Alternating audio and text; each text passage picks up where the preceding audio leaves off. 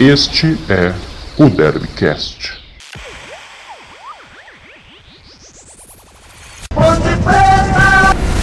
Fala, torcedor Ponte Pretano, tudo bom com vocês? Eu sou Eduardo Bartiz, estou na apresentação do Derbycast hoje e com um convidado muito especial. Lucas Rossafa está conosco. Tudo bom, Lucas? Tudo certinho? E Eduardo, grande abraço a você, em especial torcedor Ponte Pretano, por aqui tudo certo. E com a nação preta e branca, sentimento de alívio, alegria e também preocupação. Embora pareça um pouco contraditório, vamos explicar isso ao longo do nosso programa. É isso aí, Lucas. Imagino que muitos torcedores ponte pretanos ficaram bem preocupados na tarde de ontem, tarde, início de noite, no confronto contra o Figueirense. Mais uma vez, uma atuação apática da Ponte Preta, com muitos erros, um time sem padrão em grande parte do jogo. E a vitória veio, mas veio muito graças aos erros do Figueirense, né, Lucas? Ponte Preta jogou muito mal no primeiro tempo. É uma equipe que teve a posse de bola, mas não soube o que fazer com ela. Ou seja, aquela posse de bola burra, podemos dizer assim Ponte Preta foi uma equipe sem padrão, com o técnico Marcelo Oliveira não consegue evoluir, e na etapa complementar, com a entrada do Camilo no intervalo, na vaga do Léo Pereira, e também com a participação do Thiago Orobó e do Guilherme Pato, a equipe de Campinas teve melhor aproveitamento, e no intervalo de cinco minutos conseguiu a virada, sinal claro de que, para vencer o Figueirense, não é preciso fazer grande coisa. Exatamente, Lucas. Olha, eu fiquei muito decepcionado com a atuação da Ponte Preta. Vou falar uma coisa para você que eu tinha até tocado muito nisso com o João semana passada. O João Brigatti, eu sempre falei que ele foi demitido de forma injusta, na minha opinião. E muito se reclamava da defesa da Ponte Preta, pois trocaram o técnico, a defesa continua mal e o ataque, que muitas vezes ia bem com o Brigatti, despencou, principalmente o João Paulo. Não dá para entender o que está acontecendo com o João Paulo, né, Lucas? Caiu demais as atuações dele, né? Podemos dizer que é um jogador totalmente reconhecível. A partir daquela proposta, ou melhor, propostas que o João teve de três clubes da Série A do Campeonato Brasileiro, é, ele praticamente desapareceu. Ele marcou um gol contra o Náutico, né, completando o cruzamento do Matheus Peixoto em outubro, e foi só. É, as participações do João têm sido quase que na sua maioria é, bem apagadas. É um jogador que perdeu aquele protagonismo, aquele poder de decisão, e hoje é um mero coadjuvante. Prova disso é que, na vitória contra o Figueirense, a Ponte precisou de dois lances individuais do Bruno Rodrigues para chegar à vitória. Uma com assistência ao Pato e a outra na finalização, que o Sidão deu rebote e o Apodi completou. Exatamente. Muito, a gente falava, falava e elogiava muito o João Paulo no início, do início até a metade, pelo menos, do primeiro turno da Série B. E ele era aquele jogador que organizava o meio-campo da Ponte Preta, né? distribuía muito bem as jogadas. E ele caiu de produção e a, a queda de produção do time é algo assustador e preocupante na minha opinião, sabe? E outra coisa, nesse confronto com o Figueirense, a escalação do Marcelo Oliveira foi muito estranha, né, Lucas? Você falou muito bem né, da questão do Léo Pereira. Léo Pereira começou na lateral direita, o Apodi adiantado como ponta e uma dupla de volantes, na minha opinião, muito pesada com Dawan e Barreto, né? O que, que você achou? Olha, eu até fiz meu, esses comentários nas minhas redes sociais após a partida da última segunda-feira. É, primeiro, sobre a dupla, dupla de volantes.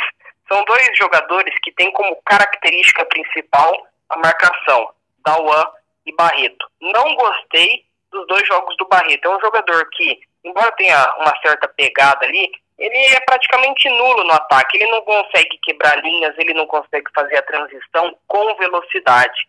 E isso mata a equipe é, na questão ofensiva. Até por isso o João Paulo também tem caído de rendimento, porque a bola raramente quando chega, chega redonda e ele não tem conseguido se desvencilhar da marcação. Eu até daria uma chance para o Luiz Oyama. Mais uma, ou algumas. Eu acho que é um jogador jovem, promissor, e nas 10, 8 primeiras rodadas da Série B com o Brigatti, ele já mostrou que pode ser uma peça que agregue ao setor. Ele foi muito bem nos primeiros jogos e caiu de rendimento. Teve uma lesão no pubis e agora está à disposição. Eu daria mais um outro voto de confiança para ele. Acho que é um garoto que tem potencial e pode agregar. Em relação à escalação, o Marcelo foi totalmente infeliz. E esse erro, por pouco, não custou, não custou os três pontos. Afinal, o Figueirense é uma equipe muito limitada, candidatíssima ao rebaixamento, e, portanto, a Ponte deu sorte. Se fosse, imagine, um América Mineiro, um Cuiabá, e o Marcelo cometer este vacilo, uma escalação tão, tão errada, os três pontos podem ir por água abaixo antes mesmo do intervalo, como foi contra a Chapecoense. Exatamente, isso que eu não consigo entender, sabe? O, tre o, treinador tá lá trabalhando todo dia com o time. Não é possível que ele não consegue perceber quais são os atletas que são as soluções melhores para você escalar em algumas posições Principalmente essa questão do volante. Poxa, o volante é responsável e muito responsável por ajudar na saída de bola. Muitas vezes tem que ajudar na construção lá na frente também, se aproximando do ataque. É uma posição fundamental para fazer o time andar, sabe? E a, a escalação do Marcelo, eu não vi nenhum sentido. O Barreto é um jogador que foi bem o ano passado na Série B pelo Red Bull Bragantino, na época Bragantino apenas. Então, assim, é um jogador que, na minha opinião, é um jogador de pegada. Se você joga com um Barreto de primeiro volante e um segundo volante com uma saída boa, pode até dar certo. Mas nesse elenco da Ponte Preta, eu não consigo ver sentido de escalar o Barreto, sabe? Porque, que nem você falou, Lucas, o Luiz Oyama. O Luiz Oyama começou a Série B muito bem. A gente sempre elogiava ele aqui no programa. É um jogador que me chama muita atenção desde a época do Mirassol no Campeonato Paulista. Foi muito bem. Começou bem na ponta, sofreu uma lesão. Quando você sofre uma lesão, quando você volta, é normal oscilar um pouco. Mas, na minha opinião, eu acho ele um excelente jogador. E o Neto Moura é um jogador que eu acho muito bom também. Ele oscila, ele oscila. Foi pro banco ainda na época do João Brigatti, depois voltou um pouco pro time, voltou pro banco, mas eu acho que é um jogador de qualidade também. E a dupla Luiz Oyama e Neto Moura é uma dupla que tem um entrosamento muito bom da época do Mirassol, que eles jogaram juntos no Mirassol no início da temporada. Então acho que o Marcelo Oliveira podia simplificar um pouco mais, sabe? Ao invés principalmente de colocar dois volantes de pegada, Dawan e Barreto. O Dawan vem bem, eu concordo que ele vem bem, sabe? Mas vai colocar dois jogadores de pegada, um jogo em casa, contra o fraquíssimo time do Figueirense. Olha, eu fiquei com dó do Elano, inclusive, hoje, que ele vai ter muito trabalho pela equipe do Figueirense para salvar o Figueirense do rebaixamento sabe? E pode custar muito caro. Foi um desastre a derrota contra o Chapecoense. Depois perdeu para o CRB lá em Maceió, que assim, o CRB está no meio de tabela, décima colocação, mas a Ponte Preta é bem melhor, na minha opinião, sabe? E por pouco não perdeu esse jogo para o Figueirense no Moisés Lucarelli, sabe? Então é realmente é muito preocupante, na minha opinião, as opções que o Marcelo vem, vem fazendo na Ponte Preta. E Lucas, se for para fazer um balanço do primeiro turno, você acha que principalmente essa reta final da Ponte Preta foi muito decepcionante para você? Não tenha dúvida. É, o primeiro turno da Ponte Preta podemos é, separar em duas partes, antes e depois de João Brigatti. É, ou melhor, antes ou depois de Marcelo Oliveira. Porque com o Fábio Moreno, a Ponte Preta, embora tenha jogado mal contra o Juventude e sido derrotada, venceu o Guarani no derby. Não podemos esquecer disso. Há menos de um mês. E teve uma atuação sólida, consistente. A Ponte Preta não sofreu sustos defensivamente. Sendo que a defesa, neste momento, é a segunda pior da Série B. Então, é, a Ponte Preta fecha com 30 pontos. Poderia ser melhor? Não tenha dúvidas. A nossa expectativa era de que fechasse na faixa de 33, 34 pontos no máximo, o que daria a Ponte Preta uma vaga no G4. Agora, para pensar em acesso, a Ponte Preta precisa mais do que dobrar essa pontuação. Ou seja, chegar aí na faixa de 63, 64 pontos para carimbar o acesso. É preciso fazer tudo isso que fez e ainda mais duas vitórias. É difícil? Muito. Com o Marcelo Oliveira ainda mais. Concordo com você. Para mim, o principal ponto é o trabalho do Marcelo Oliveira. É muito decepcionante. A gente, você falando agora, né, o trabalho de um técnico interino que pegou o time, um time pro derby ainda, que é o jogo mais importante da cidade, o jogo mais importante da temporada. O time foi bem. E o Marcelo tá lá trabalhando no dia a dia agora e tal. E o trabalho é extremamente decepcionante. E esses números da defesa, isso aí é um, é um absurdo, na minha opinião. Sabe, a Ponte Preta ter sofrido 27 gols em 19 rodadas da Série B até agora, sabe? É algo muito assustador e você olhando os números, né? A Ponte Preta só, só, só não sofreu mais gols que o Oeste, que é um time. Tava até falando pro João semana passada, é um time de Série C, ou quem sabe até Série D, sabe? Um time muito fraco, muito fraco. Então isso é, é muito preocupante. E agora também tem o problema do Ivan, né, Lucas? Olha, Eduardo, para ser sincero até com o torcedor ponte pretano, é, é uma perda, não tenha dúvida. Só que, na minha visão, a Ponte Preta tem reposição no elenco. Igor Vinhas é um goleiro que, apesar de 26 anos, tem uma certa rotatividade dentro do futebol. Começou nas categorias de base do Grêmio, passou pelo Mirassol, por exemplo, tem passagens em outros clubes do Brasil e, quando teve oportunidade e sequência na Ponte Preta, ele foi bem. No começo do ano, naquele jogo contra o Corinthians dentro do Majestoso, ele só não fez chover em Campinas. Ele pegou um pênalti do Luan e fechou o gol no segundo tempo, quando a Ponte Preta abdicou de jogar, mas conseguiu a vitória por 2 a 1 um. Eu entendo que nesta posição a Ponte Preta está bem servida. É claro que o Ivan tem o nome, tem todo o prestígio, tem uma experiência prata da casa, só que com o Igor Vinhas eu não acredito que a Ponte Preta terá problemas, não. A principal deficiência é sim no miolo de zaga. Então, eu vou discordar um pouco de você, Lucas. Eu acho o Ivan muito bom goleiro, sabe? Ele vinha oscilando um pouco nessas últimas rodadas, inclusive sofrendo críticas de alguns torcedores, mas eu acho que é aquele jogador que pode fazer a diferença, sabe? Principalmente uma partida decisiva que a Ponte tá ganhando de 1 a 0 de fazer um milagre no final do jogo, sabe? Que nem você falou, o Igor foi muito bem naquele confronto contra o Corinthians, acho que ele chegou a jogar até mais um ou dois jogos, se eu não me engano.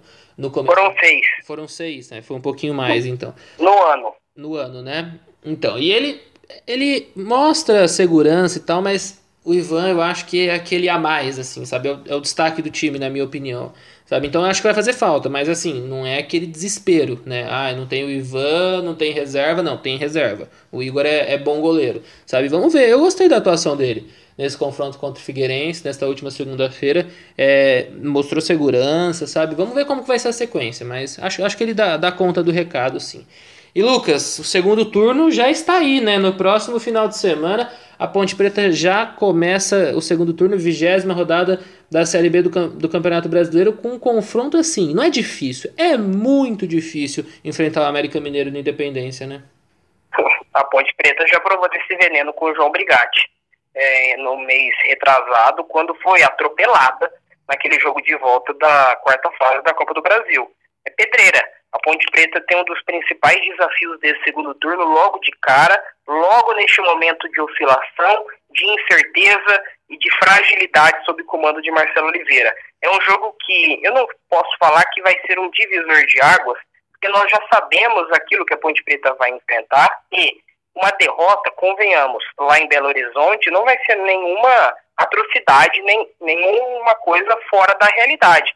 Só que a Ponte Preta, na minha visão, precisa ir para BH para pontuar. Um empate, dependendo das circunstâncias do jogo, é muito bom. Até porque o América Mineiro, na quarta-feira, tem a Copa do Brasil e deve, ou melhor, pode se classificar em cima do Corinthians. Então, a Ponte, quem sabe, não consiga tirar alguma vantagem aí no aspecto físico e beliscar ao menos um pontinho lá em Belo Horizonte. Eu vejo esse jogo contra o América num momento fundamental para Ponte Preta na Série B. Porque se ganhar, é aquele momento que vai pegar confiança, sabe?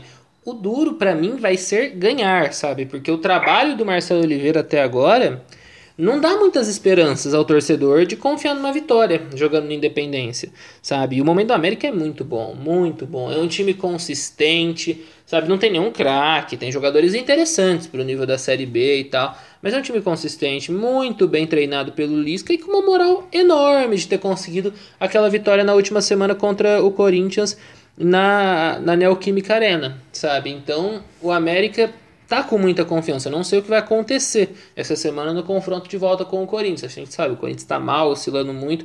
Pode até conseguir um resultado bom na, no Independência a classificação, depois de vencer o Internacional no último sábado. Mas o América está muito confiante, sabe? E eu vejo o América atualmente, uma equipe muito mais preparada que a Ponte Preta. Se você for pegar jogador por jogador, eu venho elogiando muito o elenco da Ponte e vou elogiar novamente. Eu acho o elenco da Ponte muito interessante, sabe? E assim, é nível parecido com a América, sabe? Mas o time do América é um time muito mais confiável, não tem essas oscilações absurdas da Ponte Preta, sabe? E agora, além das oscilações, a Ponte Preta convive com atuações ruins, que muitas vezes não acontecia com o João Brigatti sabe? Então é, é parada dura, é jogo difícil. É, é o famoso jogo de seis pontos, né? A Ponte está com 30, a América está com 35, não vai dar para passar o América, mas se a Ponte vencer já vai a 33, fica pertinho ali, né? E continua nessa briga com o Juventude para entrar no G4, né? na quarta colocação. É muito importante, que nem você falou, Lucas. Eu acho que a principal meta tem que ser pontuar, mas o objetivo tem que ser a vitória também, sabe? Porque eu acho que pode mudar muita coisa na Ponte Preta. E se perder, a pressão já é grande no Marcelo Oliveira. Vai aumentar ainda mais. Né? Um comentário, Eduardo, só para finalizar. Esse jogo contra o América Mineiro, na minha visão, passa muito pelo meio campo. Quem tiver uma soberania nesse setor deve ganhar o jogo.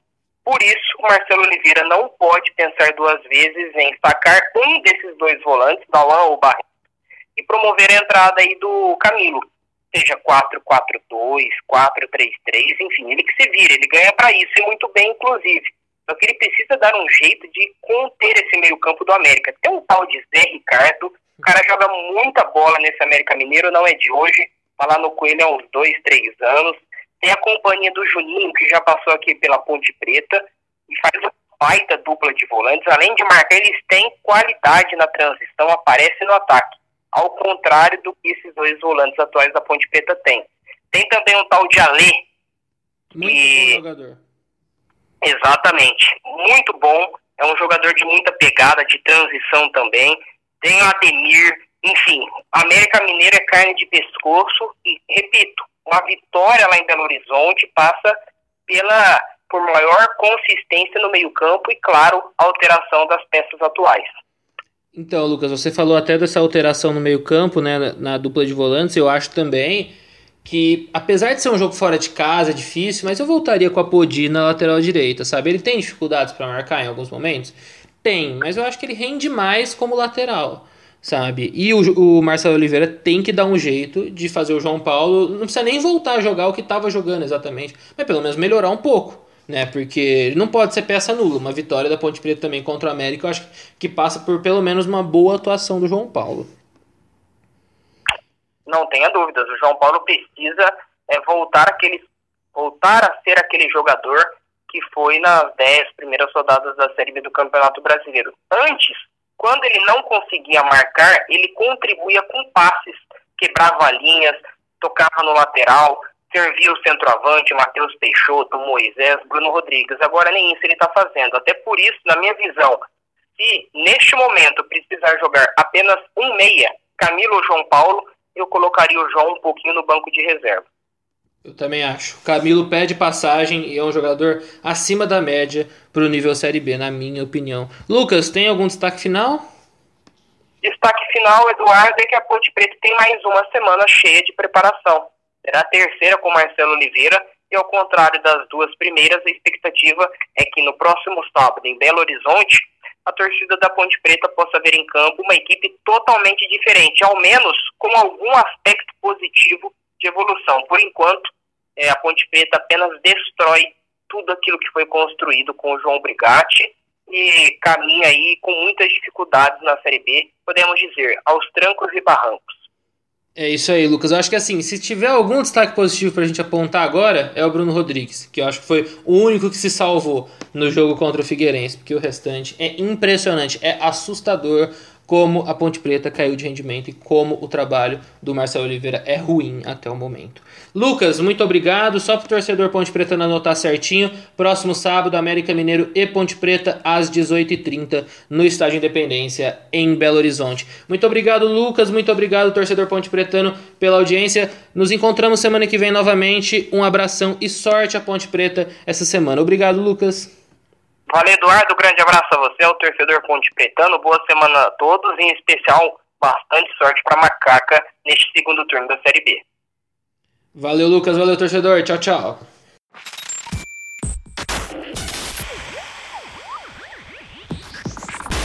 Este é o Derbycast.